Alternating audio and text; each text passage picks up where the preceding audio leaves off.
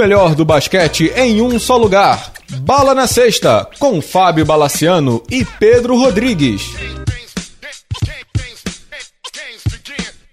Amigos do Bala na Sexta, tudo bem?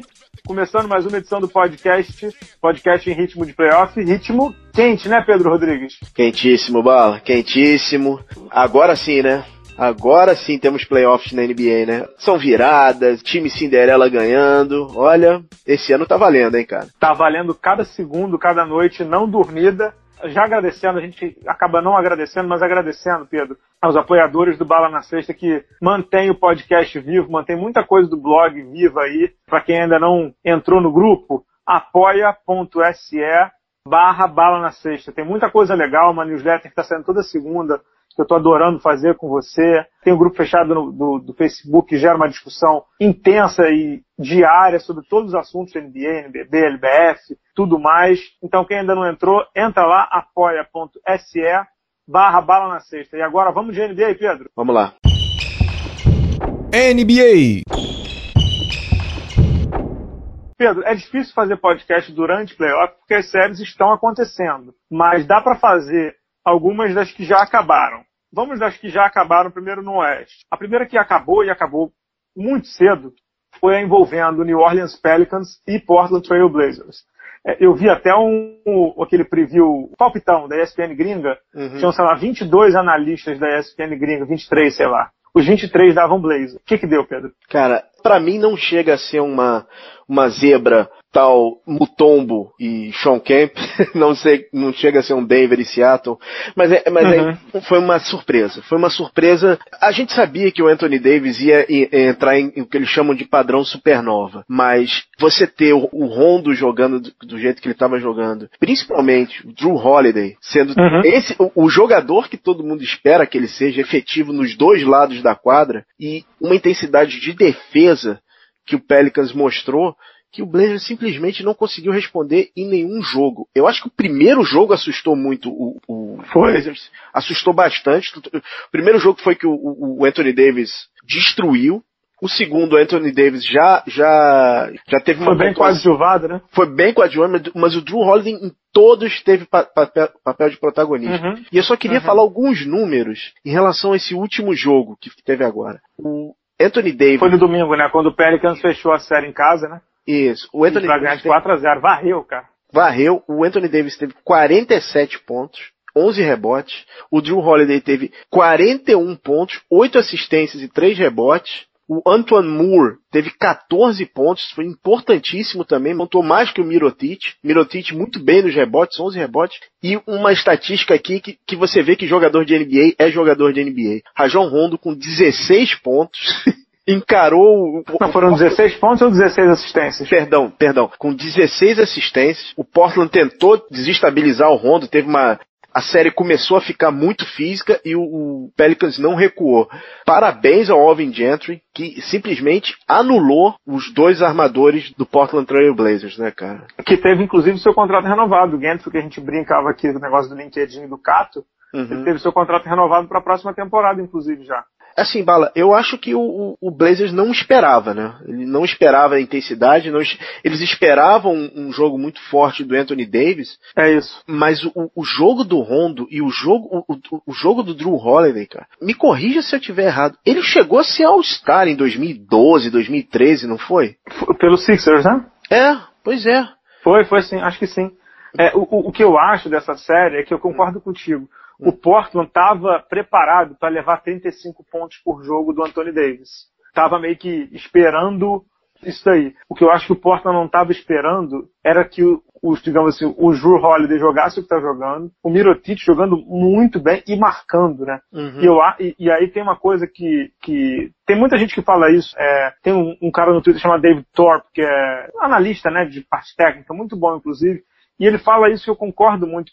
Playoff é matchup. Né, playoff basicamente é o confronto que você tem do outro lado. Porque, é, dá um exemplo, deixa eu dar um exemplo aqui. O Pelicans, por exemplo, eu não sei como é que seria essa série com o Minnesota, por exemplo. Uhum. Porque o Minnesota, a força do Minnesota, tá no Jimmy Butler, que é na ala, e tá no Wiggins, que é na ala, e tá no Carl Anthony Towns, que é no pivô, entendeu? Uhum. É, então, o matchup contra o Portland, os dois melhores pontuadores do Portland foram marcados pelos dois melhores marcadores do New Orleans, que é o Drew Holiday, que marcou o CJ McCollum, que até foi bem na série, e o Rondo, que acabou com o Lillard. O Rondo matou o Lillard. E o Rondo é aquele que tem, muita gente brinca, né, que tem aquela denominação, o playoff Rondo, né? Uhum. Que ele sabe jogar isso. O problema do Rondo não é bola. A gente sabe, o problema do Rondo é cabeça. Ele é maluco, ele quer mandar no time, ele não concorda com o técnico, ele escurraça o técnico, como ele fez ano passado com o nosso terrível Fred Hoiberg do Chicago. E ano passado, muita gente lembra também que enquanto o Rondo estava em quadra, o Chicago quase ganhou do Boston, né? Tava 2 a 0 não é isso? É, ele, se é, ele, ele, chegou. Até ele quebrar a mão. É isso, isso aí. Então, assim, é um cara que entende desse negócio. E o tal do matchup, o matchup para quem não está habituado, é o confronto individual entre Rondo e Lillard e entre Drew Holiday e McCollum. Para a parte ofensiva, digamos assim, o Rondo ele assusta no passe. Mas para a parte defensiva, ele anula os caras. Ele anulou os dois caras. Os dois, e, e a parte defensiva do Drew Holiday foi incrível. No primeiro jogo que você citou, ele deu, deu um toco no final do jogo que foi animal. Foi no Nursit, se não me engano, uhum. é, que também jogou muito mal a série. Então, assim, o Pelicans ganhou essa série e eu vi o quarto jogo, né? O, o Portland, sabe aquela coisa assim do, do cara que tá tentando levantar, mas você sabe que não vai levantar. Uhum. O Portland tentava, tentava, tentava, assim, não vai rolar. E não rolou, né? Não, não rolou e não sei se você acompanhou o, o, a cobertura, porque hoje foi o pós-entrevista, o, que eles chamam de ex-interview, né? Ex-interview, aham. Uh -huh. do, uh -huh. do Portland. E assim, é, o time tá cheio de interrogações, começou a ficar cheio de interrogações. O trabalho do Stotts está sendo muito questionado. O trabalho do Stotts, ele estava sendo questionado durante a temporada. Uhum. Só que teve uma época da temporada que o Lillard começou a pegar fogo, o McCollum começou a pegar fogo, e o Portland saiu de oitavo, sétimo, para terceiro. E aí uhum. todo mundo ficou calado. Porque, óbvio, o resultado estava falando por si. E eu acho o trabalho dos Tots muito bom. É que, assim, aí é uma discussão um pouco mais longa, talvez não seja para esse programa. Mas é porque eu acho que tem alguns times que acabaram sendo superestimados por conta da campanha e alguns times que são subestimados por conta da campanha o Portland não é para ser terceiro de Oeste, Pedro. Sim, não é. Não é um time. Não, teve uma sequência absurda depois do All-Star Break, exatamente como você falou, quando o Lillard pega fogo, né, cara? Sim, ao mesmo tempo que a gente olhando, daqui a pouco a gente vai chegar, o Washington não é oitavo de leste, uhum. entendeu? Então, na hora que você joga isso no liquidificador, por exemplo, o Portland como terceiro do Oeste, pega um matchup difícil e pega o sexto do Oeste, iguala tudo. Não sei quem foi que falou no Twitter ontem, você tanta gente que a gente lê, não sei quem foi que falou. O Oeste ficou tão equilibrado que assim, ah, um é terceiro, outro é sexto. Então a gente fez duas vitórias. Uma vitória para um lado, uma vitória para o outro. Então, não é que assim, quando o Spurs foi eliminado pelo Memphis, lembra do, do Margasol, do Tony Allen, não sei o quê, eram 25 vitórias de diferença, 20 vitórias de diferença. Ou como para você, que você lembrou aí do, Sean Kemp com o Mutombo, que era a diferença de. 60 para 41, cara. É, é, o, é, Chicago tinha 60 20. vitórias e o, o, Denver passou com 41 suando, cara. Chicago não, o Seattle. Seattle, é, Seattle. Não é esse o caso. O uhum. Pelicans e o, o Blazers tiveram vitórias equivalentes, com diferença de 3, 4 para um lado, 2 para um lado, 2 para o outro. Então, o Porto teve uma campanha superestimada e pegou um confronto descomunal. Beleza, esse é um ponto. Agora, Pedro, o Anthony Davis é surreal. O Anthony Davis ele joga. É, é, é absurdo. É Cara, absurdo.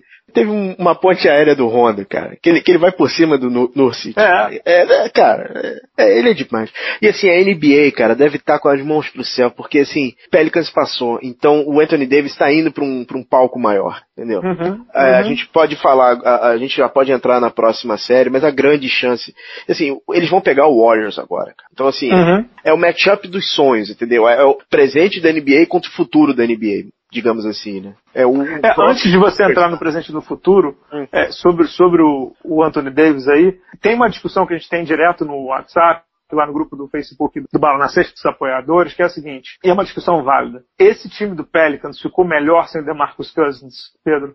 Ah, Bala, eu Difícil, acho, né? Eu acho que são circunstâncias. Se tivesse DeMarcus Cousins, eu não sei se pegaria o Portland. É, poderia pegar um Minnesota o Si não joga, né? É, realmente não tenho, não tem como dizer. Seria um time muito mais lento, seria um time muito mais de meia quadra. Uhum. eu não sei como o Mirotic se comportaria e não sei como ficaria a questão de rotação do Moore. Que seriam dois jogadores diretamente afetados com, com a presença do Cousins, né? Mas é muito difícil prever. Agora, que tem uma coisa que dá para dizer é a temporada do Pelicans foi salva pelo Mirotic, né? Porque se não tivesse aquela troca, muito provavelmente o time teria caído pelas tabelas, o Mirotic jogando na 4 e empurrou o Davis para 5, porque querendo ou não, o Anthony Davis uma vez disse que ele não era pivô, que ele era lá pivô. Na NBA de hoje em dia, Pedro, desculpa, ele é pivô. Uhum. ele, é, ele, pode não, ele, pode não, querer, uhum. ele depois, é não, eu quero ser o, o Cal Malone, o Tim Duncan, o, sei lá, os maiores ala pivôs, Charles Barkley e tal. Ele é pivô, né? NBA atual, o cara com 2 e 3. O Draymond Green já, já joga já é pivô, pivô, entendeu? É ele é pivô, não tem jeito. Ele é o, o man in the middle ali. E, e outra, com o, que eu gosto desse Pelicans com o Mirotic é que ele joga todo aberto. E quando ele joga todo aberto, é muito difícil marcar o Anthony Davis. Por quê? Porque as, as defesas não conseguem dobrar. As defesas não conseguem fazer o que os americanos chamam lá do cercadinho. Né? Eles não conseguem fechar o garrafão. E aí o Anthony Davis tem espaço para fazer desde a, o drive que ele gosta até o jogo de um contra um. Se ele já é um cara difícil de ser marcado na dobra, imagina um contra um, sozinho, com espaço. Ah, vem a dobra, vem, vem a, a rotação para cima do cara, ele quica a bola, tem todo mundo para matar a bola. Uhum. Tem o, o Drew Holiday, tem o Ethan Moore que você citou, tem o Mirotic, só não tem o Rondo, mas que até o Rondo tá matando bola de três. Então, assim, é, foi, eu não vou dizer que foi melhor pro Pelicans. O DeMarcus Cousins, ele é top 10 da NBA, provavelmente, aí de, de homens grandes. Mas que é um time que, para mim, é muito mais imprevisível, é. Não, com certeza. Vamos, é, você se importa em perder dois minutinhos com o Lillard, cara? Não me importa. O que, que aconteceu? Foi, foi realmente a marcação alta? Foram as dobras nele? Por que, que o Lillard não funcionou na série, cara? Então, eu, eu vou por uma declaração do próprio Lillard. O Lillard disse que ele nunca tinha sido marcado da maneira que ele foi marcado pelo Rondo. E eu vi uma declaração, essa declaração dele foi depois do jogo 3. Pedro, ele estava destroçado. E ali eu acho que o salto para ele da marcação do Rondo foi muito acima. Uhum. Eu acho que ele, ele disse que ele nunca tinha sido marcado dessa maneira na vida. Que ele disse que, não sei se chegou a ver essa declaração, que o, o Rondo estava forçando com que ele passasse a bola. E aí, ou se ele passasse a bola, era o que uhum. o Pelicans queria, e se ele arremessasse, ele arremessava forçado. Então ele ficava meio uma curralado entre arremessar mal e passar a bola para alguém que não ia matar a bola. Eu não, como é que eu vou dizer, eu não vou jogar pedra no Lillard não. Eu acho que ele foi realmente massacrado por uma marcação descomunal. É, eu não, eu não atiraria pedras nele, mas assim, entre ele e o McCollum, o McCollum é, obviamente se, se adaptou muito melhor à, à marcação, porque teve números bem melhores, conseguiu produzir mais. Mas é, realmente o, o, o Rondo fez um trabalho absurdo. Eu achei que ele estava muito preocupadinho com a arbitragem também. Mas é porque quando você foca em arbitragem, é, uhum. é, a, é a muleta, né? Exato. E a arbitragem tá que tá esse ano, então, assim, é, o primeiro jogo foi muito assustador. Eles ficaram é muito assustados. Eles ficaram muito assustados. Eles, eles não conseguiram entender aquilo. É que eu acho que no primeiro jogo, é como é que eu vou dizer? No tênis tem muito isso, né? Uhum. É quando você vai enfrentar alguém, tipo veterano, assim. E aí, joguei torneio de federação, era assim, ah, aquele cara ali eu sei que dá para eu ganhar. Entendeu? Por mais que ele seja experiente, não sei o quê. Só quando você entra na quadra, você joga os três primeiros games, o cara quebra duas vezes o teu serviço, você se assustou, cara. Uhum. Eu, é, eu acho que, sei lá, 20 primeiros minutos da série, o Lillard não esperava que o Rondo fosse o Rondo, entendeu? E aí quando ele foi ver, cara, o Rondo já tinha entrado na cabeça dele. Não, e, e, no segundo jogo, que assim, que aí vem a segunda barreira psicológica, no segundo jogo, quando o Davis, ele tem uma atuação boa, mas uma atuação de coadjuvante, você tem até o Rondo fazendo bola de três, aí eles estavam na lama e não, não iam conseguir sair. E assim, de novo, é, tem, tem que falar, né, é, é, parabéns ao Alvin Gentry que não, a intensidade do time não caiu. Finalmente, New Orleans com ginásio absolutamente lotado, é, era raro acontecer. Raríssimo, os caras estavam dando ingresso na rua, pô. E, cara, acho que você vai lembrar melhor, é a primeira vez que eles vão desde a era Chris Paul, né, cara? Que eles vão longe. Né? Então, a franquia tem duas passagens para a segunda rodada. Uhum. É, a primeira foi na era Chris Paul, 2008, 2008, 2009, se não me engano. Naquela que, naquele ano que eles perderam pro Spurs na, na segunda rodada, se não me engano. Uhum. Que era o New Orleans, ainda Hornets, do Janeiro Pargo, né? Lembra? Janeiro Pargo, Nossa, Chris é Paul, David West. David West, cara, jogava lá, não era isso? Uhum, é verdade, é verdade, cara. Tem tempo, tem 10 anos, bala. É, tem tempo, tem tempo. Eu já tinha blog, hein? Vamos, vamos, vamos passar para outra série que finalizou? Vamos, vamos lá, vamos lá. Então, a outra série que finalizou no Oeste, aí já tem um confronto desenhado, é esse Golden State e San Antonio Spurs. O Golden State fechou nessa terça-feira, 4 a 1 contra o San Antonio Spurs em Oakland. Muita gente dizendo que é o último jogo do Ginobili, que é o último jogo do Tony Parker, que é o último jogo do não sei o que, não sei o que, não sei o que impossível de prever. E é, é óbvio que a gente depois vai fazer um podcast sobre esse New Orleans e, e, Golden State. Se quiser, você pode até entrar nele, mas depois a gente vai fazer um sobre o confronto em si. Acho que dá tempo, porque essa série acho que demora um pouquinho para começar. Não tem data ainda, né? Não tem data ainda para começar, deve começar na sexta, alguma coisa uhum. assim. O que, que acontece com os Spurs, Pedro? Acabou a magia? Inclusive é texto nessa terça-feira no blog Pô, é, sobre os Spurs. A gente tem que analisar a situação dos Spurs de quinta para trás e de quinta para frente porque os Spurs estavam num período de ebulição muito estranho, não é característico, né? Estavam surgindo as notícias do Ka Kawhi Leonard, que estava em Nova York, não estava se tratando e tal. Se não me engano, foi na quinta-feira ocorreu o falecimento da mulher do Greg Popovich. Popovich. Uhum. E assim, realmente acredito que a, a direção, todo mundo estava esperando para essa temporada acabar. Esse ano não rolou, né? Não rolou, aconteceu alguma coisa, a mágica, eu não sei se a mágica acabou, eu não sei se fatores fora a quadra influenciaram. Eu acho que não existe isso, mas aquela vitória em San Antônio que o Lamarcus Aldridge foi muito bem, que teve aquela sexta, aquela, aquele final fabuloso do, do, do Ginobili, é, foi meio um canto de cisne, entendeu? Canto da sereia ali. Foi, assim, da, é, foi, é, é, foi assim, cara, vamos terminar bem 2018, a gente vai perder para um time que realmente vai longe, mas a gente precisa parar esse ano para dar uma repensada nas coisas, né? O... Que é inclusive o texto dessa terça-feira no blog, é isso mesmo. Acho que o Spurs tem que entrar no, como você gosta de dizer, no retool, né, cara? Tem que uhum. entrar no, tem que, tem que mexer na máquina. Para mim tá muito claro isso aí não da forma esperada. O Héctor Messina foi o, o técnico nesse, nesses dois jogos, né? O Pop realmente está muito, parece que ele está muito abalado, ele ainda não voltou ainda para o uhum. centro de treinamento eu acho que os Spurs precisam, precisam dar essa parada para realmente se, se reagrupar, cara. É, tem um ponto que eu converso muito com o Lucas Pastore lá do UOL e do Spurs Brasil, um dos caras que mais acompanha os Spurs de longe no, no nosso país, né? O que, que eu acho? A gente já conversou sobre isso também, já falou no programa.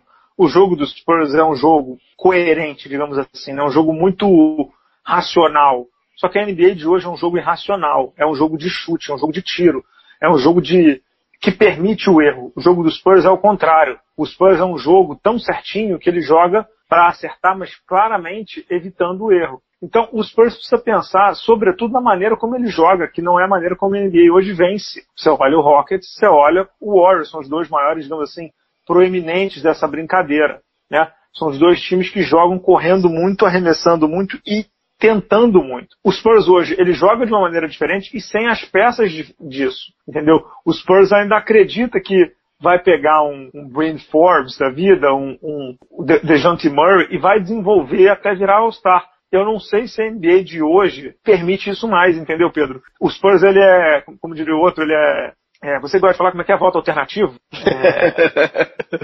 É, é, como é que é? O, o, Spurs ele é o voto cult, todo mundo gosta entendeu? Mas é, ele é voto cult porque muito, todo, quase todo mundo sabe que hoje ele não vai ganhar. Então ele é aquele filme iraniano que você bota na prateleira das pessoas que vêm na tua casa. Ah, eu vi o Abbas Kiarostami. Pô, que legal, menino descalço, menino sem pernas, sei lá como é aquele filme dele. Mas assim, você sabe que, que no fim do dia, você não vai ver o Abbas Kiarostami, você vai ver o Spielberg, você vai ver o uhum. Scorsese, que é o campeão de bilheteria, entendeu? Que é quem vai te dar, é Meryl Streep que vai te dar a estatueta.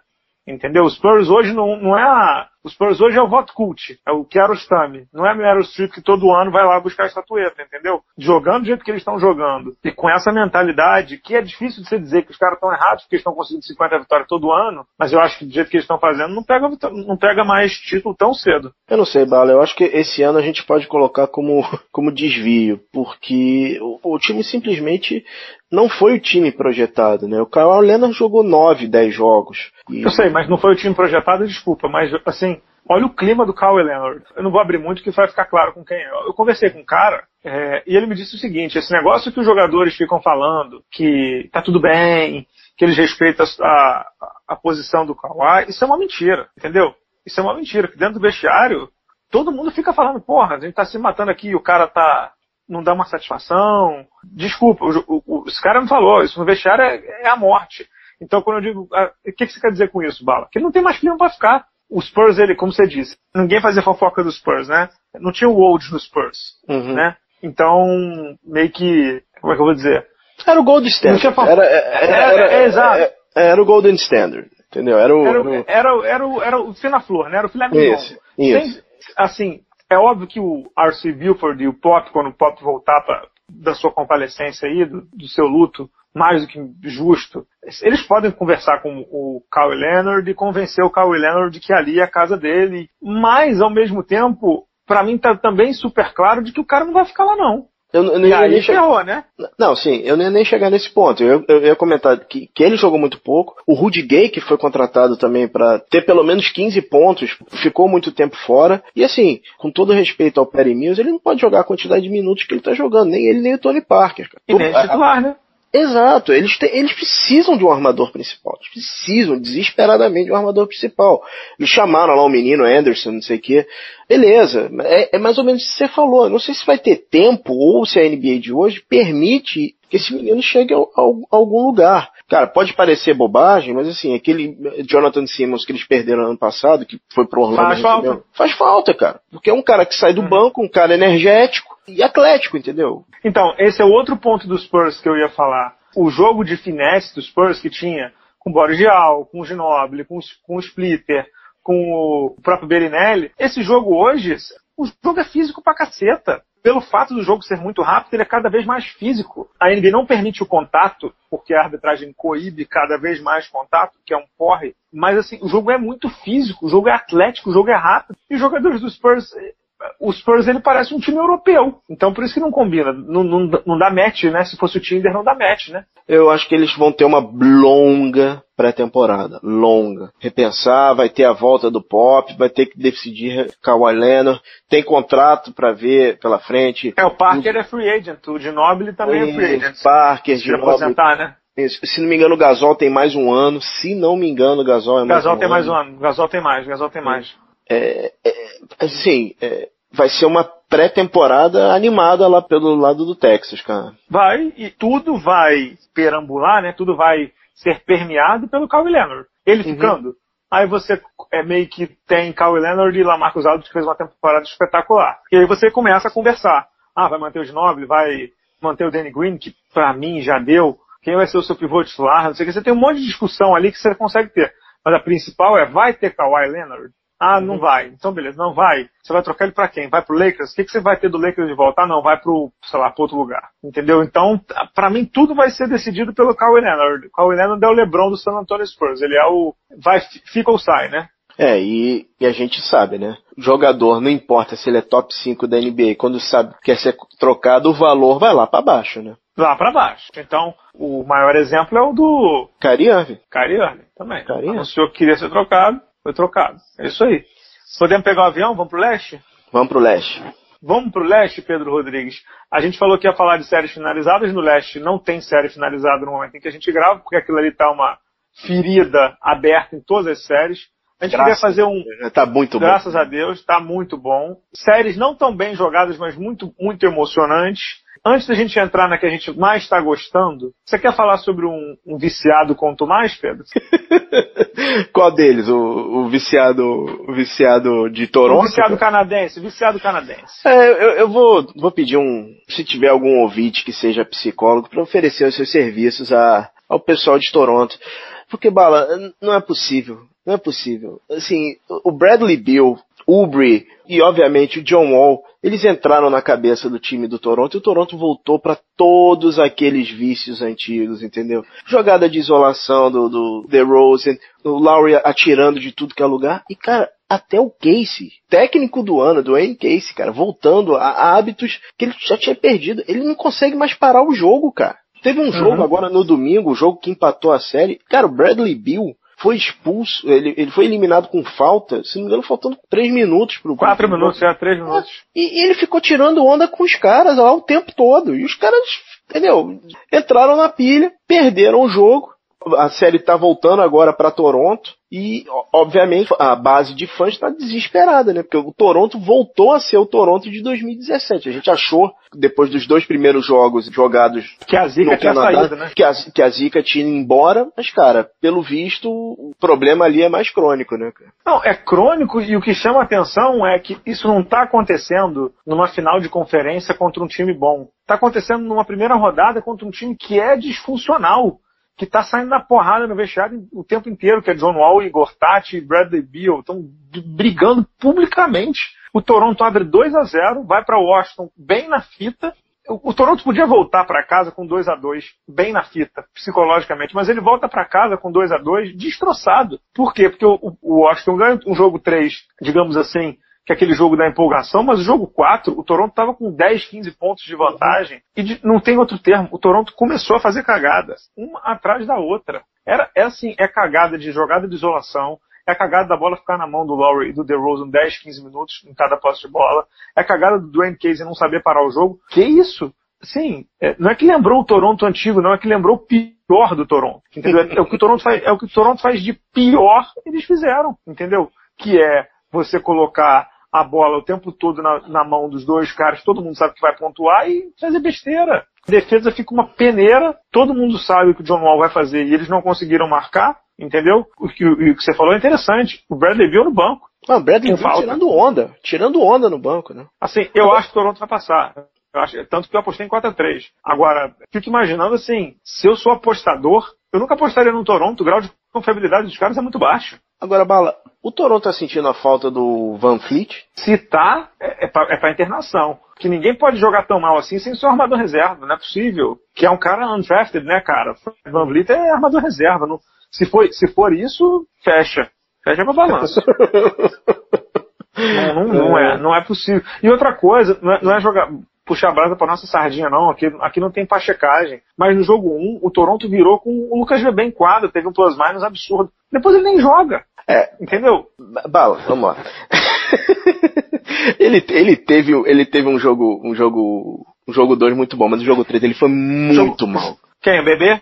É mas ele teve um jogo 3 mal, porque o jogo 2 ele nem entrou, cara. Uhum. Que eu às vezes converso com o jogador, é assim, uhum. o jogador joga bem um jogo, no outro jogo ele nem entra, é meio complicado de entender, mas é óbvio não, também sim, que o sim, sim, assim como o Van Vliet, ele não é o, o X-Factor dessa série, não é ele que uhum. faz essa série ser prolongado ou não. O que faz ser prolongado é o DeRozan, né, o Laurie, é o Wall, o Bill, o Oro Porter e tal. Mas o Toronto irrita, hein? Pô, mas, cara, assim, o, o time do Toronto acertar é, pilha de Kelly Oubre quem é Kelly Oubre, cara? O cara com oito pontos. Né? Pô, é, pô, chega, né, cara? Pô, não, não pode, não pode. 59 não vitórias isso, né? na, na, na cabeça, entendeu? Um time muito melhor. É, bom, Toronto é isso. Sobre outra franquia não, da raiva, sobre, sobre outra franquia descomunal, é, e disfuncional, é, Pedro, o Cleveland também está sofrendo horrores nessa primeira rodada contra o Indiana Pacers. Também acho que o Cleveland vai passar. Mas caramba, eu nunca vi um time do LeBron tão desorganizado. Nunca vi. Nunca vi um time do LeBron tão desorganizado. Um caos. Aparentemente é, é um caos dentro de quadra e fora de quadra. Bala, o, o, o que é aquilo, cara? É, é um, é um catacata. É, é, um bando aquilo ali. O Tailu começa o playoff um quinteto que nunca tinha jogado junto antes. Até aí, a base de argumentação é o Golden State também, mas beleza.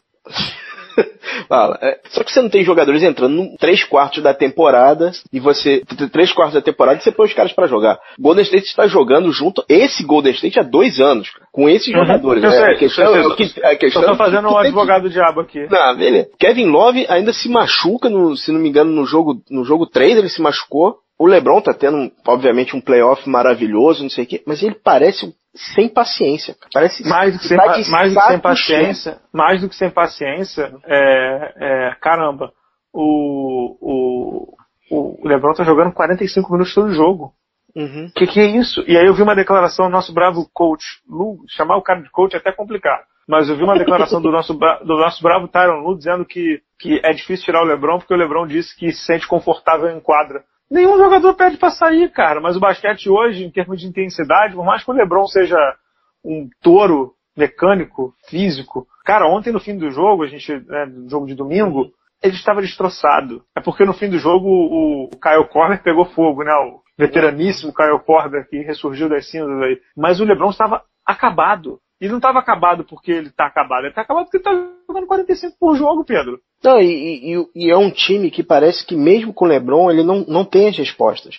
Você tem um começo de, do jogo 2 do LeBron James avassalador. E o Indiana quase chegou, cara. Quase Na verdade, chegou. o Indiana teve chance de ganhar todos os jogos. Exato. Mesmo que ele não ganhou, ele teve chance de ganhar quase todos os jogos. Agora, o Indiana, Sabonis, muito bem. Saboninha muito bem, tô achando ele muito bem na série. Eu não entendi porque o Nate McMillan tirou ele de quadra no final do jogo 4. Eu não entendi até agora. Não.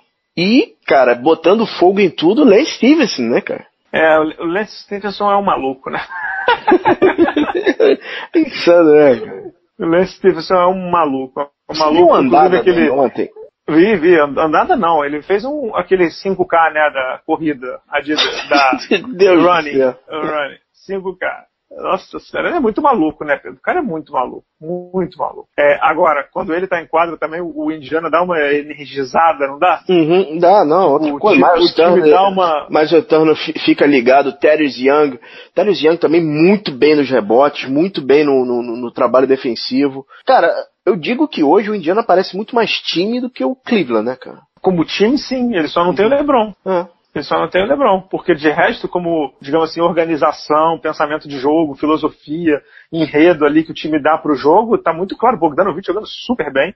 Dá só um pouquinho de pena do Bogdanovic, né, porque é ele que tem que marcar o LeBron, né? O Bogdanovic, é, fisicamente, ele é engolido pelo LeBron, né, coitado. É porque o Indiana não tem outra peça. Teve, não tem outra. Teve... Quem, é, quem é o ala ali para marcar? Não tem, né? Ele teve um jogo 3. É, animal, né? Animal. Lembrou o que ele fez com o Brasil, né, na Olimpíada. É, a última vez que ele fez 30 pontos. é, incrível. Eu acho, tal qual essa série do, do Toronto, essa série também vai longe, hein? No mínimo seis jogos, mas eu consigo ver sete jogos ali. Eu também acho que vai longe e. Bala, esse time do Cleveland vai ser explodido, cara. Vai. Vai ser explodido. Vai. Não vai durar, não, cara. Não, vai, vai ser explodido. Pode ser campeão? Pode, pode ser campeão. Tem LeBron James? Tem LeBron James. Mas, cara, eu acho que não chega em 2018, 2019 não, cara. Não, não chega. Claramente não chega. Não sei se com o LeBron sem LeBron, acho até que ele não fica. Mas, como diria o outro, vai mudar tudo ali, vai. Uhum. Eu também acho. Ô Pedro, e só pra, só pra fechar NBA aí rapidinho, você quer fazer a sessão TMZ, não? Rapaz, a coisa tá feia pro Tristan Thompson, cara. O... Conta aí, mas explica detalhadamente, que nem Vamos você lá, mandou tudo no WhatsApp, explica aí pra quem não tá é, entendendo o que tá acontecendo, explica aí. Eu vou recapitular um pouco, a gente já tinha comentado isso no programa da semana passada, mas teve um novo capítulo essa semana, né? O pivô Tristan Thompson do Cavs é casado com uma Kardashian e ele foi pego dando conselhos espirituais para duas meninas. pois é, essa é a versão oficial. Pois bem, existe um vídeo, o vídeo foi divulgado, a mulher dele descobriu, deu uma confusão dos diabos, e agora o Tristan Thompson está entrando com um processo para provar que o filho, na verdade, não é dele, é do James Harden. Pois é, Balo, o novo Mas, mas peraí, mas, mas deixa, deixa eu te fazer uma pergunta aí, deixa eu te fazer uma pergunta. Pois não. Você disse o seguinte, que a, a menina com quem o Tristan Thompson estava dando conselhos espirituais está grávida. Não, não, não. A, a, esposa dele, que é a Kardashian, está grávida, teve o neném, Uhum. E ele tá afirmando que o neném não é dele, ele quer um teste de DNA porque acha que o neném é do James Harden. Ah, eu, eu achei que quem estava grávida e teve filho era a menininha que ele estava saindo fora do casamento. Não, cara. Ele, ele, ele tá dizendo que o James Harden passou a barba na Kardashian, é isso? Passou a barba na Kardashian. E assim, e, e, o mais irônico dessa história é que o nome do neném é True. Entendi. Rapaz, é, tá eu vou animado, dizer uma coisa. Né? animado, a gente, NBA tem que providenciar um Rockets e Cavs na final da NBA pra ontem. Que loucura! E o James Harden se pronunciou ou não? Não, não falou nada até agora. Mas ele, o Tristan Thompson parece que já entrou com processo para fazer o DNA na criança. Tem ratinho lá fora? Tem ratinho? ratinho. Tinha o Jerry Springer, né? Tem outro. Deve ter DNA lá. Com certeza tem DNA. Deve, deve. Olha, mas esse aí é um teste de DNA para quebrar. Esse aí tem que ser, sei lá, na ABC ao vivo, né? Vai ter pay-per-view esse aí. NBA Edition. É. É, é, é, é, o The Decision, vai ser o D, é o, é o D, é o D, DNA, DNA.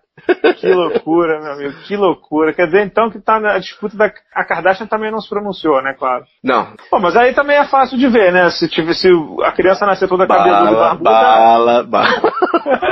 bala. Rapaz, que loucura, que Nossa, loucura. essa, essa história é cabelo. Ele jogou, né? O Tristan Thompson, voltando um pouco à quadra, ele jogou esse último jogo agora. Discretíssimo, né? E... É, jogou não, né? Entrou em quadra. né? Exato, né? Entrou em quadra, sim, mas também é outro que não, não vai ficar em, em Cleveland muito tempo. Que sexta do Jair Smith, hein? É, o Jerry Smith é aquele negócio, né? É um dia sim, um dia não, né? Ele tava Uhum. num dia sim, acertou do meio da quadra. Ele é muito maluco, eu não gostaria de ter um cara desse no meu time, não. Ele é. Você nunca sabe o que esperar dele, ele tá sempre errático, né? Uhum. Completamente louco. Jogando tigela em assistente técnico. Vamos pro apoiador? Vamos, essa semana a gente tem aqui o espaço do apoiador, é, versão internacional. Vamos lá. Então, Pedro Rodrigues, queridos ouvintes, nessa semana no Espaço do Apoiador, a gente tem um apoiador internacional e um apoiador super conhecido para quem tem lido o blog, para quem tem acompanhado o grupo de discussão lá do Facebook, do grupo fechado dos apoiadores do Balo na Sexta. É o Rodrigo Salomão. Rodrigo Salomão mora em Israel e tem acompanhado muito de perto a Euroliga. Ele acompanhou com, digamos assim, livre acesso é, os jogos do Maccabi Tel Aviv, que infelizmente para ele está eliminado né, dessa segunda fase da Euroliga. A gente já está na fase de playoff. E o Rodrigo Salomão vai falar um pouquinho desse começo, né, Pedro, do, do- das quartas de final da Euroliga, que é um playoff de melhor de cinco que leva aí sim pro famoso Final Four da Euroliga, que esse ano vai ser em Belgrado. Rodrigo, conta pra gente como é que foi essa semana. Os playoffs já tiveram dois jogos na casa dos times de melhor campanha e não teve muita surpresa aí não, a não ser o Yasikevicius, né, Rodrigo? Conta pra gente. Boa noite, Bala. Boa noite, Pedro. É uma honra poder participar de um podcast que eu sempre fui ouvinte. Sempre fui realmente muito fã da- das análises de vocês. Fico muito grato pela oportunidade de poder trazer um pouco da Euroliga para o pessoal, para entender melhor né, a situação. Como você disse, a gente chegou à primeira semana de playoffs. É, realmente o Maccabi não conseguiu se classificar, brigou ali até o final, mas não conseguiu. Na primeira semana de playoff, é, diria que a principal surpresa foi realmente a, a, a vitória dos Algiris, né, da Lituânia, quebrando o mando do Olympiacos. Essa série em especial já está um a um, a gente está gravando hoje, segunda-feira, né? Então, por enquanto a série está empatada é, e agora vai para a Lituânia. Assim, é difícil apontar um favorito depois dessa.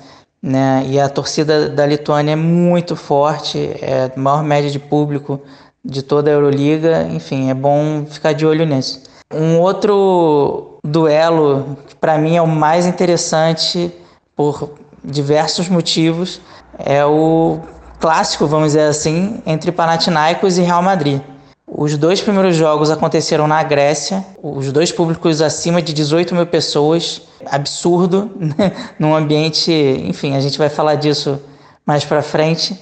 Na verdade, o primeiro jogo foi assim, é, me lembrou muito o, a partida do Cleveland, número 2 contra, contra o Pacers, em que o LeBron saiu fazendo ponto logo de cara, o time embalou muito rápido no primeiro quarto e, e assim foi administrando. E, e o Panathinaikos foi assim, né?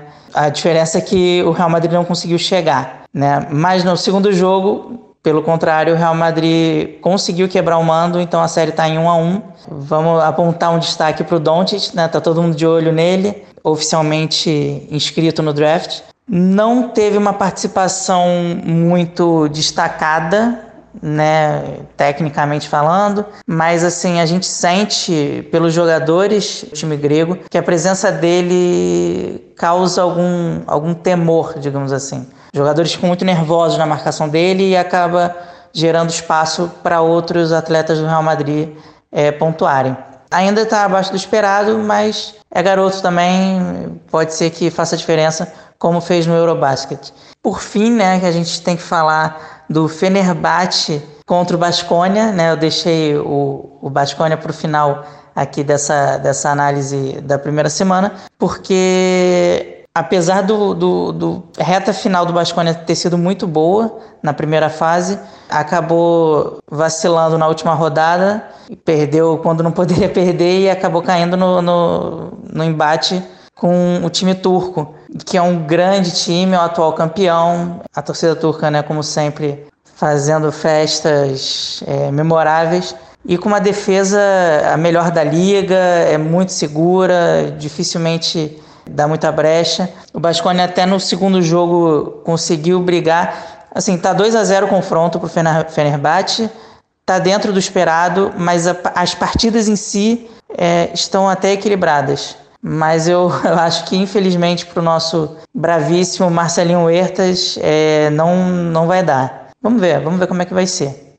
Muito legal, muito legal, Rodrigo. Queria só fazer duas perguntas para você nesse espaço do apoiador mega especial internacional aqui, que é falar sobre um. Queria que você contasse um pouquinho pra gente sobre o Huertas. Como é que tá o Huertas pra gente que acompanha menos, porque os jogos da Euroliga não passam no Brasil, infelizmente. Como é que tá o Huertas, que é o armador do Basconia, o Basconia que levou aí, como você contou, 2 a 0 do Fenerbahçe, que é um dos favoritos ao título, né? Ele tá bem, ele tá jogando legal, é o Basconia chance de virar, como é que é, diminui Conta um pouquinho pra gente sobre o Bascone e sobre o Marcelinho Huertas. O Marcelinho, ele tem um papel muito importante no Basconia no sentido da experiência e, obviamente, ele é um grande jogador de, de grande visão, grande técnica, mas ele tem alternado jogos em que ele participa um pouco mais, outros um pouco menos. As últimas partidas ele, ele jogou assim metade do tempo, né? Uma ele jogou 18 minutos, outra ele jogou 22, enfim, é um pouquinho. É, é, não é o jogo inteiro, mas para um, um veterano de Euroliga é um, é um tempo bem razoável. Enfim, é, é uma presença importante, mas é porque realmente o Basconia pegou pela frente um, uma casca de banana em preto e amarelo lá na Turquia. É, realmente é muito, muito difícil que, que o panorama se modifique. Agora eles vão jogar duas partidas na Espanha né? Talvez, né? Porque como é melhor de cinco, talvez nem chegue a segunda partida na Espanha, talvez o Fenerbahçe feche antes. Mas é é uma temporada importante. Foi assim, a, a, a, como eu falei anteriormente, o, o sprint né, da, da, do Basconia foi é, louvável. Ele estava ali brigando pau a pau com o Maccabi Tel Aviv, teve até jogo de confronto direto na Espanha, que eles não deram brecha nenhuma, conseguiram é, é, uma grande vitória, bem consistente. É, e agora, assim, é, é, eu não sei qual vai ser o coelho tirado da cartola é, pelo time espanhol para tentar desbancar o, o para mim, que é o, é o, segundo favorito ao título. O favorito, pra, na minha opinião, eu até escrevi no artigo, é o CSKA, foi o primeiro lugar na primeira fase com sobras já ganhou as duas primeiras, né, sobre o Rink. Então, é o confronto russo, né, os dois de Moscou. Acho improvável também que, que tome a virada. Sérgio Rodrigues jogando muita bola, muita bola mesmo. Então, é, eu vou te falar que é, meu palpite é, é, de que o CSKA passe, o Fenerbahçe passe. Aí, Panathinaikos e Real Madrid já é bem complicado de, de dar um palpite mas eu acho que eu vou de Real Madrid. E o quarto, entre os Alguires e Olympiacos, talvez os Alguires, hein? Talvez apronte aí também. Pode ser um Final Four bonito. É, infelizmente, o nosso grande Huertas é, vai ficar para a próxima, mas é, é, importante ter a presença dele. E é um motivo de orgulho para mim, como brasileiro que está acompanhando cada vez mais de perto a Euroliga, ter um, um cara como ele é, disputando a competição. Para fechar, Rodrigão, o negócio é o seguinte: você tem escrito muito lá no blog sobre um tema que eu gosto muito, que é o da Euroliga, que é o envolvimento do, dos torcedores e do, do, fanatismo das torcidas, né? Na NBA a gente tem fã, né? No, no basquete da Euroliga a gente tem torcedor. Então tem bandeira, tem aqueles espetáculos maneiros nos jogos da Grécia. É, você que tem sentido e sente muito do é, ao vivo do Maccabi e no, pela televisão nos jogos do Panathinaikos, do Fenerbahçe, como é que é esse clima da torcida, cara? Como é que isso influencia no jogo? É uma atmosfera completamente diferente dos jogos da NBA. Fala um pouquinho sobre esse lance da torcida versus clube versus rival. Como é que isso tem funcionado aí? Como é que você, como brasileiro morando no velho mundo, acompanha isso tudo? Para mim é, é a diferença gritante em relação à NBA, né? Assim, dentro de quadra a gente tem aquelas diferenças de estilo de jogo, o tempo até de jogo, é, é, algumas pequenas regras, o, o, questões táticas, né? Na Euroliga tem muito, a defesa é muito forte, o, os ataques demoram, entre aspas, demoram mais para se converter em, em arremesso, muitas vezes vai até os 24 segundos, diferentemente da NBA, mas é, fora da quadra é, para mim, é, é o traço mais marcante. Já tive a oportunidade de acompanhar jogos da NBA ao vivo e agora eu tenho acompanhado aqui em Israel alguns jogos do Maccabi, também acompanhei do Apoio de Jerusalém em Jerusalém, mas do Maccabi na Euroliga, né? Primeiro que o ginásio fica lotado, isso aí é óbvio, não é diferente da NBA, também, nesse quesito é pau a pau. Agora o que me, realmente me impressiona é como a forma apaixonada de expressar sua paixão entendeu? É bumbo, é canto o tempo inteiro, é vai, é... enfim, tem até xingamentos em hebraico, mas enfim, é uma coisa muito muito similar ao que a gente vê em estádio de futebol, né, no Brasil. Também frequentei muitos anos o Maracanã, sei bem como é que é.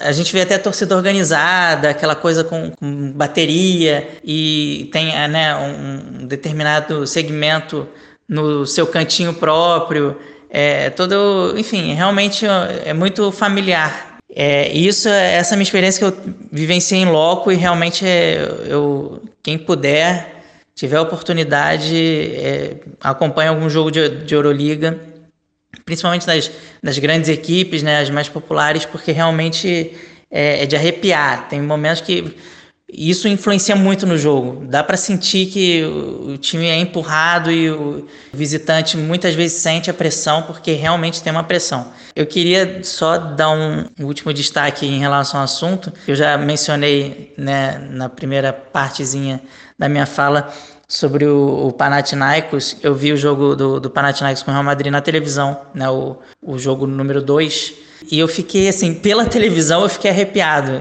18 mil pessoas, um ginásio completamente tomado e, e o Real Madrid segurou a onda legal. Mas assim, foi é, realmente assim, pulando. Eu pensei, caramba, o negócio vai cair ali. Mas não, tudo ficou em pé e foi assim, realmente é, fantástico. É, é, quem puder ver vídeo, a gente até já disponibilizou no artigo. É, quem quiser se interessar mais, tem a, a Euroliga faz vídeos específicos sobre o assunto. Teve é, recentemente na primeira fase Olympiacos e Panathinaikos, que é porra, avassalador. É, enfim, é um clima de futebol dentro de um ginásio de basquete. É um caldeirão fervilhando quase sempre, quase todas as partidas. É muito bom tocar nesse assunto e a gente volta a falar o quanto for. Então é isso. Rodrigão, muito obrigado pela participação. Quer deixar algum recado final aí para os apoiadores, para quem quer acompanhar a Euroliga? O League Pass está disponível para quem quiser comprar o Final Four aí, o mata-mata. Deixa teu recado final aí.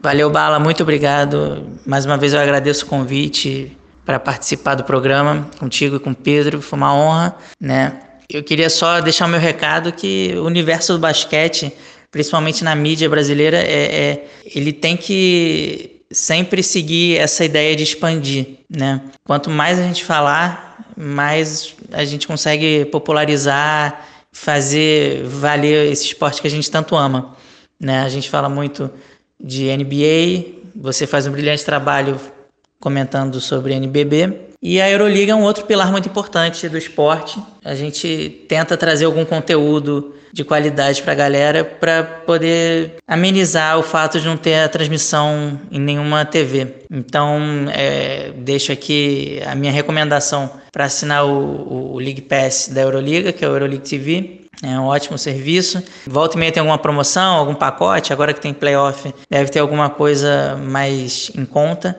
E é uma boa oportunidade de, de se familiarizar com alguns jogadores que daqui a pouco estarão na NBA, né? Nosso esloveno prodígio é um deles. E é isso, só queria realmente deixar muito claro que eu fiquei muito grato pelo convite e pela oportunidade. Se precisar, a gente está sempre à disposição para trazer um pouquinho mais desse universo da Euroliga para a galera. Tá bom? Forte abraço aí para todos e vamos embora. Tamo junto. Pedro, voltando aqui para falar agora de NBB. NBB. Pedro, NBB também entrando em sua fase finalíssima, já chegando a algumas semifinais, ou uma semifinal já consolidada, que é a do Flamengo com o Mogi. O Flamengo eliminou o Minas em 3 a 0 com o último jogo de prorrogação. E Mogi acabou de eliminar Caxias do Sul em 3 a 1 perdeu o jogo 3 no Gão de forma bem decepcionante, mas ganhou de forma bem categórica o jogo 4 em Caxias do Sul, de novo com o ginásio Vascão lotado. É, do outro lado, a gente tem uma série que terminou, é, que é a do Bauru contra a Franca.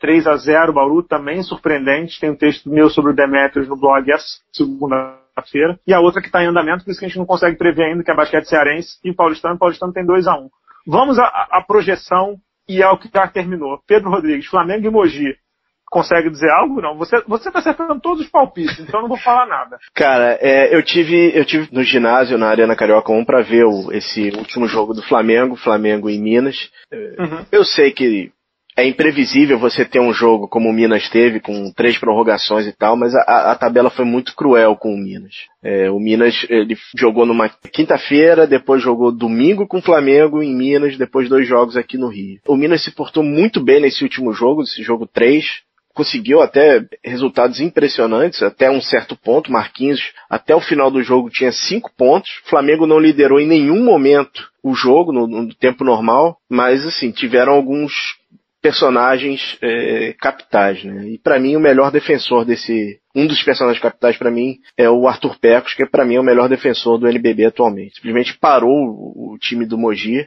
o Flamengo conseguiu acertar a defesa para parar o uso do garrafão e do perímetro que o, que o Minas estava explorando tão bem. E Bala, o Marquinhos, quando pega fogo, não tem jeito, cara. Não tem jeito. Ele hoje, ele tá jogando, ele, ele tá jogando fino. Para mim é o melhor, melhor jogador em atividade no Brasil. O Flamengo finalmente conseguiu tirar um, um fantasma das costas, que ele no Flamengo não conseguia fechar jogo apertado, né? Foi a primeira prorrogação do Flamengo. O Flamengo soube levar bem o jogo, fechou em 3 a 0 o jogo com, com o Minas, né?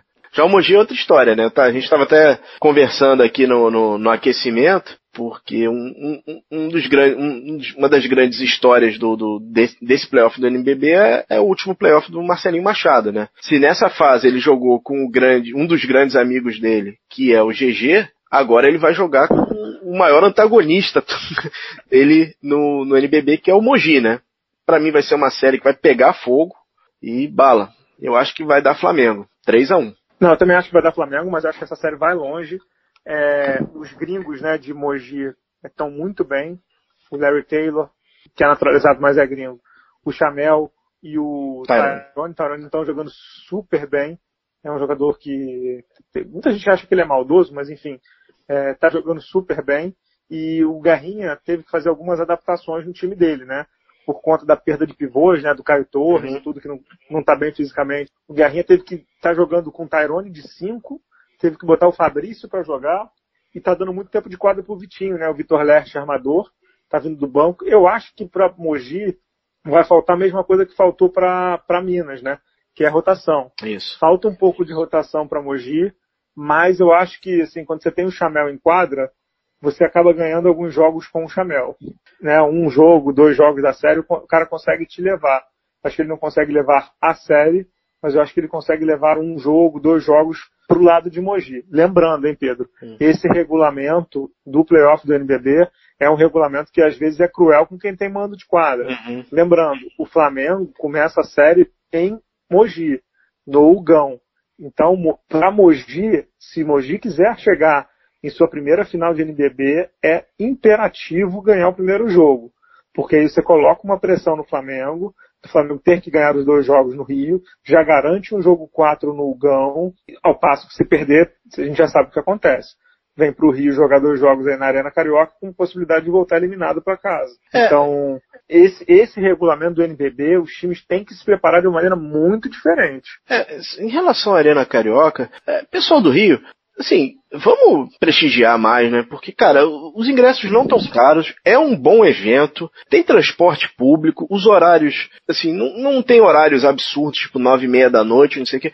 Esse jogo agora com o Minas, por exemplo, tinha um, sei lá, 1.200 pessoas presentes na arena. É, era para ter mais gente, né? Era para era pra estar tá mais é, Era para ter mais gente, mas assim, eu não vou, eu não vou ficar defendendo o público nem passando a mão na cabeça de ninguém, não. Uhum. Mas eu acho que é o seguinte, eu acho que isso é uma discussão que depois a gente tem que ter também. Assim, o, o que, que o Flamengo está fazendo para promover o jogo? Quando eu digo fazer promoção, não é a rede social. Entendeu? Aquela região ali, para quem não conhece o Rio de Janeiro, Zona Oeste do Rio de Janeiro, tem uns quatro ou cinco bairros ali bem populosos, né? Uhum. Barra da Tijuca, Jacarepaguá, tem a Cidade de Deus ali do lado, tem Curicica, tem um monte de coisa ali. Entendeu? Não é possível que o Flamengo, o Flamengo não consiga colocar 4 mil pessoas na Arena Carioca. Não é possível. Desculpa, a gente não está falando do, do, time da Bala na Sexta Corporation. A gente está falando do Flamengo, Clube de Regatas do Flamengo. Posso só fazer exemplo uma... muito bom, rapidinho. Não, posso só colocar mais bobo. uma coisinha rapidinho aí? 10 reais pelos dois jogos. 10 reais. É, então, não é dinheiro. Uhum. É interesse. Uhum. Entendeu? E, e, e, não só interesse, como saber que aquilo ali existe. Uhum. Outra coisa importante: o Flamengo teve aquele treino aberto lá no, no Maracanã, né? Uhum. Que, botou, que botou 50 mil pessoas, né? Você sabe que, que dia que foi esse treino aberto? Foi terça-feira, 3 da tarde. Que horas que era o jogo do, do basquete? Foi terça-feira, 8 da noite. Pois é, será que não valeria a pena ter feito uma promoção ali? ter feito um comunicado, ter feito um uhum. aviso, ter feito um, aí de novo é aquele negócio de matemática, né, de conversão. Uhum. Se o Flamengo tivesse conseguido converter meio por cento das pessoas que estavam no 1% das pessoas que estavam no estádio teria levado 500 pessoas a mais para um jogo, como você falou, tinha 1.200. Uhum. Ou seja, teria levado 50% a mais de público do, do, que tinha. Simplesmente, se você coloca um comunicado no telão, se você pega um Júlio César falando com a torcida no microfone, pessoal, porra, hoje o nosso Mengão aqui vai jogar contra o Minas, vamos pegar o carro, vamos pegar o ônibus, pegar o BRT aqui e fazer, um, fazer uma peregrinação lá para Barra para a gente ver o time de basquete. Outra coisa, será que o Flamengo não poderia ter disponibilizado ônibus, entendeu? Saindo ali do Maracanã, imagina quantos ônibus saindo ali num comboio para ir ver um jogo na arena. Caraca, a gente está fazendo, assim, em marketing existe uma expressão que, que é investimento versus custo, né? Uhum. Acho que o Flamengo só está vendo custo, o Flamengo tem que investir no basquete. O Flamengo tem o Anderson Varejão, tem, uma, tem o Marcelinho se despedindo, tem o Marquinhos, você falou que o Marquinhos é o melhor jogador no Brasil, não, não, não. O Marquinhos é o melhor jogador do Brasil. Ele é o melhor jogador do seu país. Contando com os gringos, hein? Contando com os gringos que jogam na NBA, Diaba 4. Marquinhos é o melhor jogador em atividade do Brasil. E o Flamengo não está conseguindo levar duas mil pessoas para o ginásio. Desculpa, isso é frustrante. Isso, e aí não é culpa da Liga Nacional, não, não é culpa lá do, do uhum. Sérgio Domenech, do, do, do, Álvaro Cota, que é o gerente de marketing, do Guilherme Buzzi, gerente de comunicação. Não, essa, essa, conta é do Flamengo. Assim como era do Vasco, assim como era do Botafogo, que não conseguem levar público para a arena. Desculpa, mil pessoas? Ah, mil pessoas é duas vezes mais do que dava no Tijuca. Para mim não importa muito, não. Mil pessoas para um clube como o Flamengo. A gente não está falando de novo da Bala na Sexta Corporation. Estamos falando do Flamengo. E fazer promoção não é você botar um postzinho no Facebook, que aliás, que aliás, diga-se de passagem, como diria o craque Neto, é, o Flamengo não coloca nada de rede social, nada de basquete na rede social dele. O Flamengo teve que criar um time Flamengo é para falar dos esportes olímpicos. Eu acho meio absurdo. Em vez de você usar o potencial da sua marca, nos quantos milhões de seguidores tem o Flamengo no Facebook? 40 milhões, 30 milhões, sei lá quantos tem. Você não consegue comunicar para esses 30 milhões porque não é futebol? Desculpa, eu, é, sei lá. Não sei se eu estou falando muita besteira, você que é rubro-negro aí, mas eu acho que o Flamengo está tá, tá negligenciando demais um time que, que mais vou dizer uma coisa, se esse time fosse muito ruim, que perdesse todo ano, já seria um erro. Mas esse time como, como ele é carinhosamente chamado, como é que o time do Flamengo é chamado? Pedro? É o orgulho da nação, cara. Se ele é o orgulho da nação rubro-negra, ele merecia um pouco mais de carinho. Uhum. Né? Merecia um pouco mais até de respeito, porque você tem um jogador como Marcelinho Machado, maior ídolo da. De novo, Marcelinho Machado não está se despedindo e ele é um jogador comum. Ele é o maior ídolo da história do basquete do Flamengo. Com protagonismo. Entendeu? Com protagonismo. Tá jogando, vai estar no mínimo na semifinal de NBB. Entendeu? Que diabo o Flamengo está esperando? Chega lá no. Você trabalha ali perto, chega lá no shopping metropolitano, bota um quiosque todo dia. Entendeu? Para explicar o que é o NBB. O, o, o Flamengo tem 10 jogadores conhecidos na mídia. Marcelinho, Marquinho, Anderson, Olivinha, JP, todos, o Ramon. Os caras têm que estar na rádio toda semana. Vai na FM Dia aqui do Rio, vai na Transamérica, vai na Jovem Pan, vai no, na Band News, vai na CBN, para falar que tem jogo. As pessoas não sabem que tem jogo, Pedro. Você, você é rubro-negro, deve ter muitos grupos do Flamengo no teu WhatsApp. teus, teus, amigos todos sabem que tem Flamengo de basquete? Não. Que jogo é? Não, não sabem. Não sabem, entendeu? Infelizmente não sabem. E, de novo, é, seria muito cômodo da nossa parte botar a culpa disso na Liga Nacional. Entendeu? Porque, ela, digamos assim, é a progenitora da brincadeira. Mas não é não. Essa conta aí está no clube. e os clubes. É, a gente está falando do Flamengo, que é um caso específico, mas o raciocínio vale para Mogi também, porque o Gão não encheu nessa, nesse playoff ainda. Entendeu?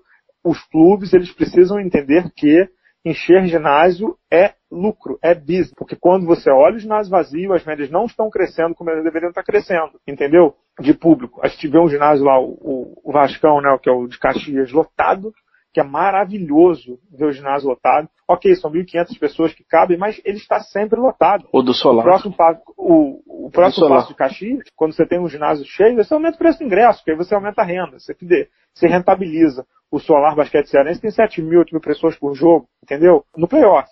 Agora, os clubes, eles precisam entender isso como um, o maior desafio deles hoje. Acho que o maior desafio do NBB hoje, é, através dos clubes, é encher ginásio, entendeu? Cada clube tem a sua... Eu estava falando isso outro dia com um amigo. Cada clube tem a sua meta, entendeu? Cada clube tem a sua é, dificuldade, peculiaridade. É óbvio que não dá para cobrar o Pinheiros da mesma maneira que a gente cobra o Flamengo, porque o Pinheiros é um clube social e o Flamengo é um clube de massa.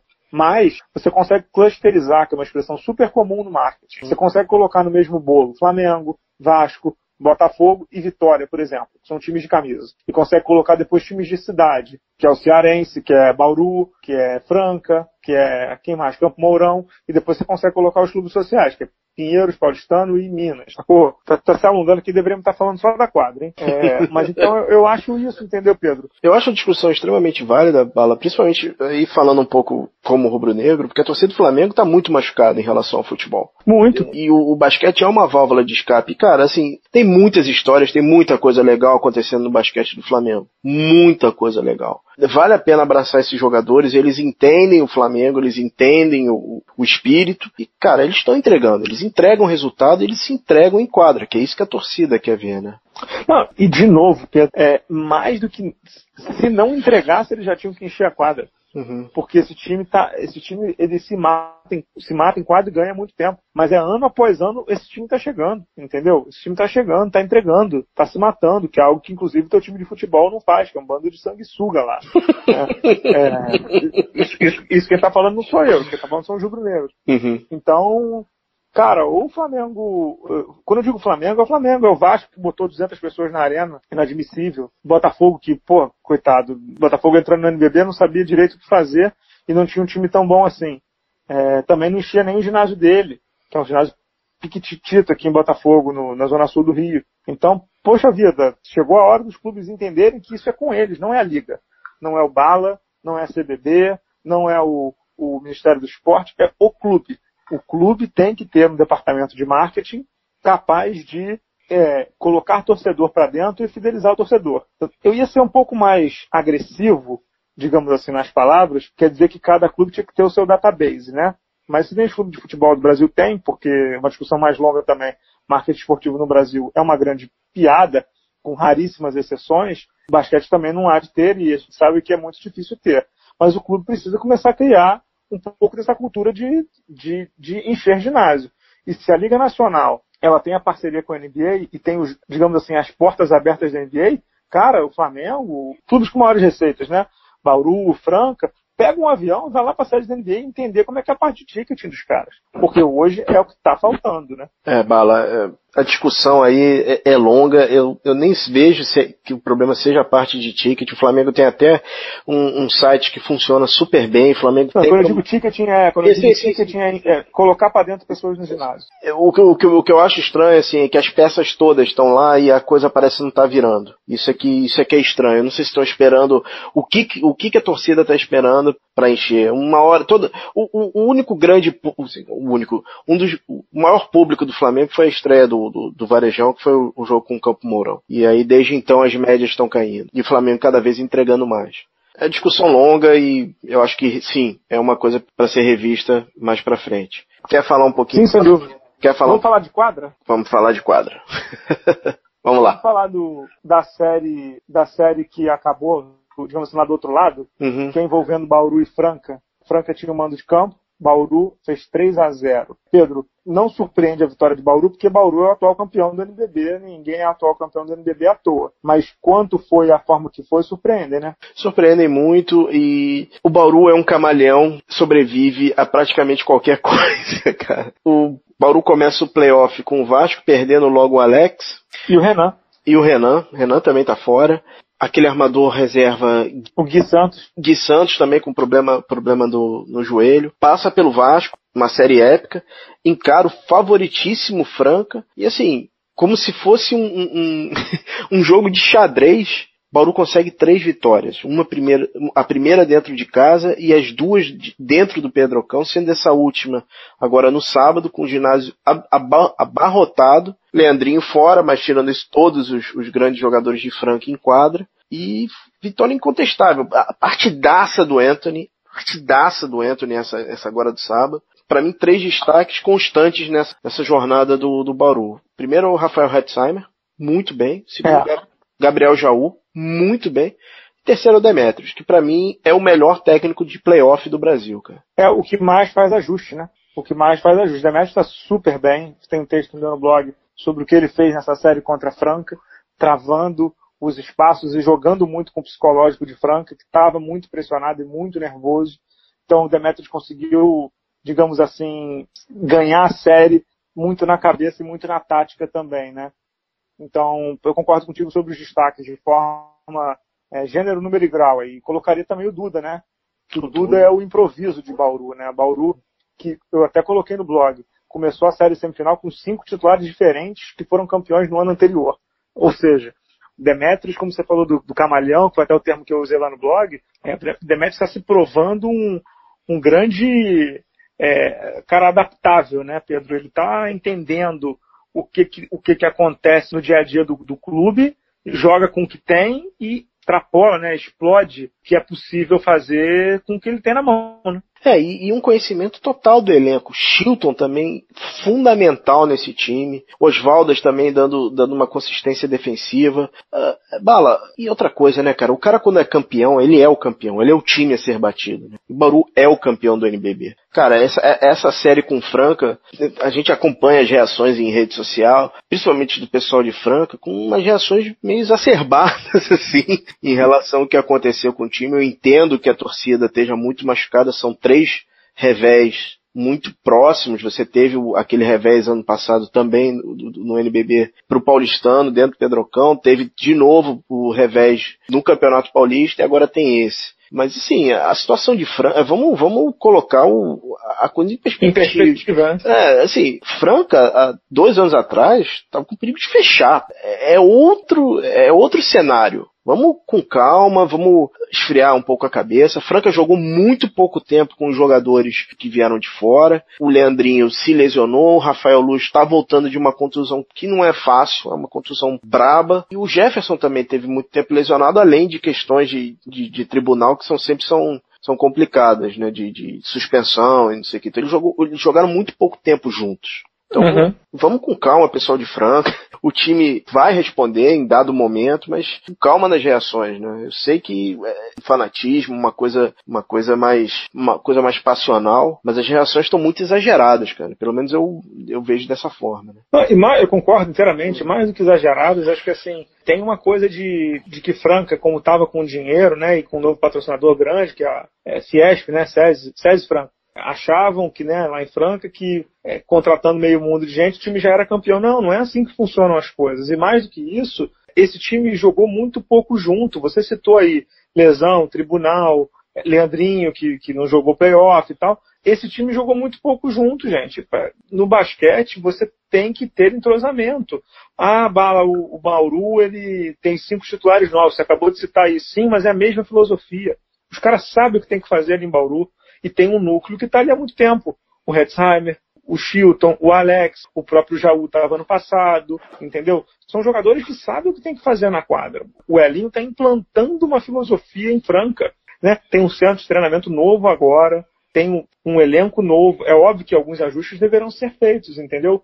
É, o Rafael Mineiro caiu muito na temporada, o Henrique Coelho caiu muito, o Alexei se recuperou de lesão e tem tudo para ser ou armador titular ou um armador reserva efetivo de Franca. entendeu? Tem que saber se vai contar ou não com o Leandrinho na próxima temporada. Mas claramente você tem talento ali. Você tem talento, você tem torcida. O Leandro tem que, ter um, tem que ser um pouco mais controlado. Ele não jogou bem essa série. Uhum. Tava, o time de Franca estava muito afoito. Muito afoito na série inteira inteiro o time de Franca estava afoito. Não era o Léo, o Jefferson, o Bala, não. Todo mundo estava afoito, estava ansioso. E eu acho que essa ansiedade também vem do, do, do fato de Franca não ganhar títulos grandes há muito tempo e ter um time competitivo como não tem há muito tempo. E aí os caras ficam naquela, caraca, agora é para ganhar. Não, tem que ter calma. Tem que ter... eu, eu sou torcedor do Fluminense, todo mundo sabe disso. Quando o Fluminense tinha a Unimed, era exatamente isso aí que o Fluminense vivia. Tinha dinheiro, e contratava caminhão de jogador e não ganhava. E ele ficava desesperado. Não é assim que funciona, não é assim que você monta time. Ainda mais no basquete, entendeu? São raríssimos os casos em que os times se formam e ganham de, um, de uma noite para outra. O LeBron James não ganhou quando foi para Miami de primeira. E, e, você tem trauma recente também, né, Bala? A derrota do, do Paulistano, as duas derrotas pro Paulistano estão muito. O, o Francano achava que podia passar, mesmo com o time que tinha. E eles estão questionando até mesmo a, a, o Pedrocão, né? Se é ou não fator para o time, que é uma bobagem. É, né, mas assim, posso, posso, posso ah. também ser sincero aí, entrando um pouco na seara que a gente falou do Flamengo, uhum. você falou do jogo 3, o jogo 3 não estava lotado não no Pedrocão. Tava lotado não. Tava não. Tem que encher ginásio. Franca, desculpa, Franca com esse time aí, tem que encher ginásio. Tem que encher ginásio. Caramba, você, um time desse aí, com Jefferson, com Léo, com Rafa Luz, com Leandrinho, que não jogou, ok, mas está no elenco. E tava lá, né? Tava lá, esse time tem que ter 4 mil pessoas por jogo. 3 mil pessoas por jogo, entendeu? O torcedor francano tem que apoiar. Esse negócio de, de o Mauro César, de quem eu sou fã da ESPN, é, negócio da relação do cliente, não, você é torcedor. Torcedor, torcedor não vai a ginásio porque vai, que vai ganhar, não. Torcedor, torcedor vai a ginásio porque tem que apoiar, entendeu? Torcedor vai a ginásio para vaiar o time adversário e apoiar seu time, entendeu? Eu não vou a ginásio porque meu, porque meu time está ganhando, não. Eu vou a ginásio porque eu amo meu time. Eu amo minha cidade, eu amo a história daquilo ali. E o Pedro citou bem. É, esse time de Franca, dois anos atrás, só para falir. Entendeu? É, caramba, não dá para botar um pouco na mão na consciência e ficar, eu preciso apoiar esse time, porque senão daqui a dois anos vai falir de novo. Não vai mais, porque agora eles ajeitaram lá a situação de gestão do, do Franca, criaram o Conselho de Administração, de aba 4, mas um pouco mais de mão na consciência, né? Não, é, é, é aquela coisa, né? tem que ter um pouquinho de memória, né, do que estava acontecendo, né? Acho sim, que, sim. Acho que acho isso, acho isso importante. E convenhamos, né? Você perdeu pro campeão do NBB, né? Não é, né? É, você não perdeu, duas... não perdeu pro Zé Curica, não. Exato. O campeão e o vice do NBB foi o Paulistano e o, e o Bauru, entendeu? Não é, não é qualquer um. E esse time do Franca meteu uma tunda no Flamengo esse ano também, né, cara? Então, assim. Foi melhor né? É, entendeu? Então, vamos com calma, né? Pessoal de, de Franca. Vá, terão outras temporadas. Entendo, eu entendo, a, eu entendo a, a, digamos assim, a frustração. E mais do que a frustração, eu entendo a pressão também. Mas como você falou aí, devagar com a dor que o santo é de barro, né? Uhum. Vamos fechar com a curtinha? Vamos lá. Bora. Então, Pedro, a, a LBF chegou à sua fase de playoff também, a Liga de Basquete Feminino, né? Então a gente tem aqui os confrontos. Vou ler para você. Campinas, invicto na fase de classificação contra São Bernardo. Sampaio Correia do Maranhão contra o presidente Venceslau, o confronto terceiro contra o sexto, esse pode pegar fogo. Uninassal, que é o time do Roberto Dornelas, contra o Ituano, que é o do Antônio Carlos Barbosa, e o quarto contra o quinto, Blumenau, surpreendente Blumenau, cidade do Thiago Splitter, contra o Santo André. É, esses são os confrontos da LBF, playoff que começam tudo, todos os jogos sendo exibidos, tal qual o do NBB, o da LBF, todos os jogos exibidos, inclusive a temporada inteira da LBF exibida pela internet, e a Gazeta também está exibindo. Então, é, dá para acompanhar aí favoritíssimo, Campinas, invicto na fase de classificação. E Sampaio Corrêa, time do Virgil, marido da Adriana Santos, também favorito é, a chegar nessa final aí, Pedro. Ah, legal. LBF, LBF entrando no, nas fases mais agudas. De novo, né? Não tem desculpa, né? Todos, os, todos os, os, jogos com transmissão na web e na Gazeta no domingo, né? Isso aí, isso aí. Alguma curtinha mais, não?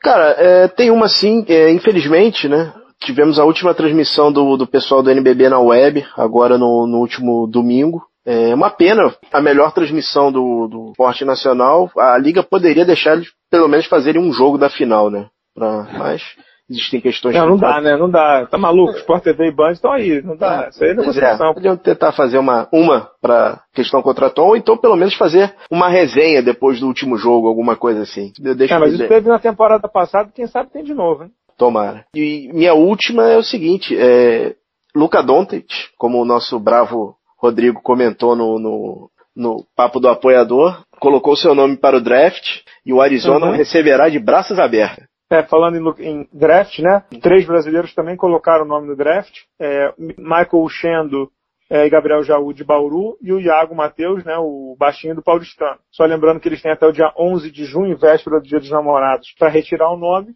Caso mantenham, estão lá na lista do draft para a cerimônia que o Adam Silver anuncia os nomes dos 60, né? O Adam Silver só anuncia os 30 primeiros, mas que anuncia os, os 60 primeiros, os 60 escolhidos no draft de 2018. Meu palpite, ele, os três vão retirar o nome até porque está muito cedo. Eu, se fosse eles, não iria nenhum dos três, está muito cedo, cara. É, eu só, eu só queria que o, que o rapaz fosse com o nome verdadeiro. Maicon. Só isso. Michael? Maicão? ah, não, Maicão não. Maicão é muito cafona. Vai me desculpar, o nome é Michael, o nome é bonito. Eu não sei de onde surgiu esse negócio de Maicão. É bom demais. Eu gosto muito. Nossa. Big Mike, Big Mike. Não, Michael tá ótimo, já é nome gringo, inclusive. É, Boa é, sorte para eles, que eles tomem a melhor decisão da carreira deles. Pensem sempre, meninos, uhum. que, que carreira é carreira, é longo prazo. Isso é importante, né? A gente já viu alguns que foram para lá e não foram muito bem. Enfim, tome a melhor decisão pensando na vida de vocês. Sempre pensando nisso. Beleza, Pedro? Podemos ir nessa? Vamos lá, bala. Baby Balas aqui a caminho, pedindo passagem para eu passar a madrugada com eles. Vou passar. Você durma bem, nossos queridos ouvintes passem bem. Agradecendo ao Pedro Morim, Estação Indoor aí, aos apoiadores também por mais essa. Voltamos semana que vem, Pedro? Voltamos semana que vem, Bala. Obrigado, pessoal. Até a próxima. Tchau, tchau.